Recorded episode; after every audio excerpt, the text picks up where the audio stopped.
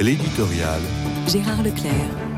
Notre entrée en carême aujourd'hui, mercredi des cendres, ne nous retranche nullement du train du monde. Même les moines cérémoniales derrière leur clôture ne sont pas à l'abri de ce qui se passe sur la planète.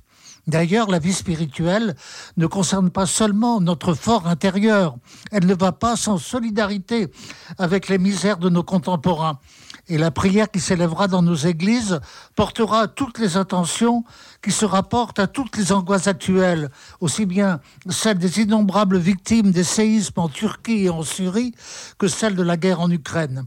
Et puis les croyants, ou plutôt les chrétiens, n'en sont pas moins des citoyens. Et ils sont à même de réfléchir aux grandes questions politiques, voire internationales. J'ai sur mon bureau en ce moment un véritable traité sous la plume d'Henri Hude qui entend nous développer une philosophie de la guerre.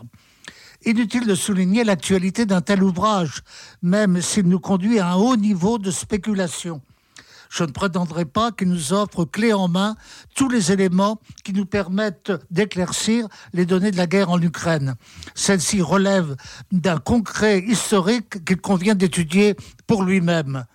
Mais aucun analyste patenté de cette guerre ne peut se passer d'un tel éclairage en dépit des différences d'appréciation et de choix des uns et des autres. Je citais hier Hubert Védrine. Je pourrais citer cette fois Bernard-Henri Lévy.